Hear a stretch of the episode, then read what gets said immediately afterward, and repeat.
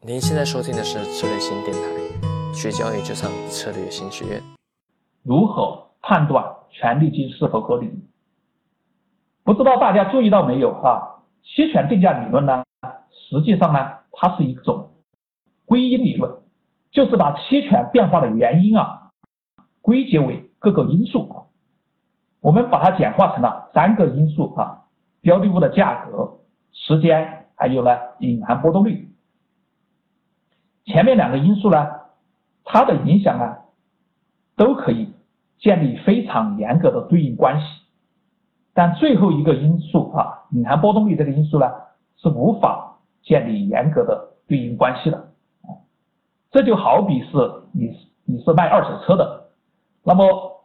一手车对二手车的价格的影响啊，你可以非常精确的计算出来，折旧率。对二手车的价格影响，你也可以非常精确的计算出来。但是，二手车市场本身的供求价格关系，它对价格的影响，你没有办法精确的计算出来。于是呢，你就只好把价格的变化的这个整个价格的变化减去一手车的影响，再减去折旧率的影响，然后把剩下的这部分呢。统统的归归到啊市场关系、市场供求关系这个项目当中啊，并且呢，你还发明了一个呃一个概念啊，叫做隐含波动率啊，并且呢，靠这套理论呢啊这种定价模型呢，去获得了诺贝尔经济学奖啊，你觉得这样的事情靠不靠谱？但是呢，现实当中。这样的事情呢，居然就发生了。所以呢，我们来看期权定价是否合理啊？前面的两个因子啊啊，实际上是没有意义的啊。也就是说啊，标的物的呃标的物的价格和时间啊，它是没有意义的，因为它们是有严格。对应关系的啊，标的物的价格是多少？它对应的期权也有一个基准的价格啊，它不多也不少啊，你不能说它不合理啊，除非呢你觉得标的物本身价格就不合理啊，那么这个呢又是另外一个话题了啊。时间价值是多少？那么它也归因的非常清精确啊，你不能抱怨太贵或者呃你觉得。呃，买的太太便宜啊，你既不会占便宜，也不会吃亏啊，这个是算的很准的。那么剩下的那些无法解释的变化，通通都归归到了隐含波动率上。所以说呢，评判期权定价是否合理，唯一能够评判的就或者太低。所以，为什么说做期权就必须要懂得隐含波动率？就在这里啊。那么，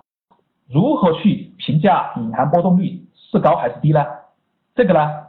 啊，只有通过比较的方法才能够判断。一般的情况下呢，我们可以有这样几种比较方法。第一呢，是。用隐含波动率去与历史波动率进行比较，尽管尽管我前面讲过啊，隐含波动率和标的物的历史波动率呢是没有啊必然联系的，但是呢，我们还是可以对它们进行一个比较啊，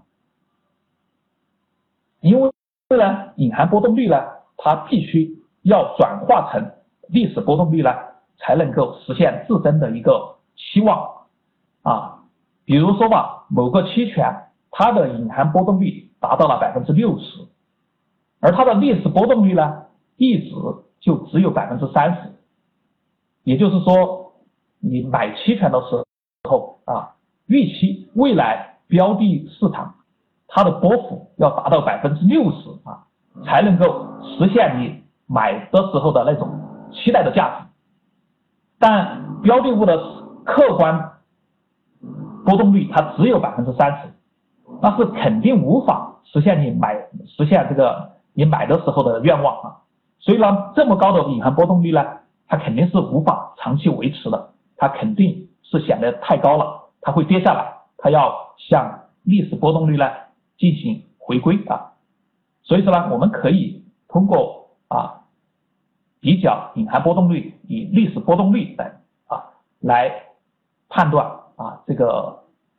价格啊是否合理。第二是隐含波动率与历史隐含波动率去进行一个比比较啊，大家注意啊，这里多了一个词是历史隐含波动率啊，它与历史波动率是不一回事。那么这就是隐含波动率它自己和自己自己的过去去进行一个比较，那么他看自己看看自己与过往的历史比，它是处在一个水平？那么国外呢，它有的平台上啊，有一种指标，叫做 IVR 啊，Implied Volatility Range 啊，就是隐含波动率的运动范围这样一个指标，它可以显示隐含波动率啊历史的最高水平是多少啊，最低水平是多少，现在处在哪个档次啊？那么这个比较呢，可以比较直观的。反映期权的权利金定价呢是不是合理，或者说略微偏高或者略微偏低。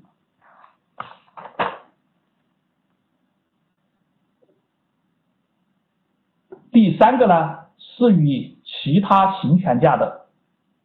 合同去做一个比较，那么不同行权价的合同啊，它的波动率呢会产生啊一些偏斜啊。啊，这个呢是我们在期权学期期权的波动率里面会学到的啊。那么这个呢是一种正常的现象，但是如果这种偏斜呢突然出现了一些断裂或者跳跃啊啊，因为这个偏斜它本身应该是比较平滑的啊，但是如果出现了某某个很大的一个断裂或者跳跃啊，那么就有可能呢说明呢这个在这个断裂处的这个期权呢它被低估或者。高估了啊。第四一个呢是去与其他属性类似的产品去进行一个比较。由于这个隐含波动率啊，它是用的百分比来表示的，所以说呢，它有时候也是可以来跨产品进行一个比较的。但是呢，跨产品比较的时候呢，要注意啊，产品的属性呢要比较类似，尤其是它们的这个历史波动率啊。啊，比较接近啊，啊，这样的比较呢，啊，就才有具有这个意义啊。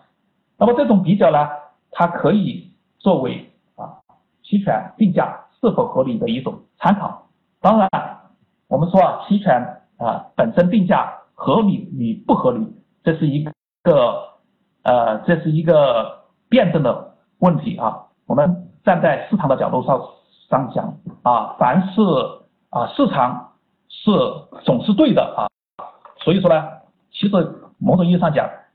不存在啊什么不合理啊，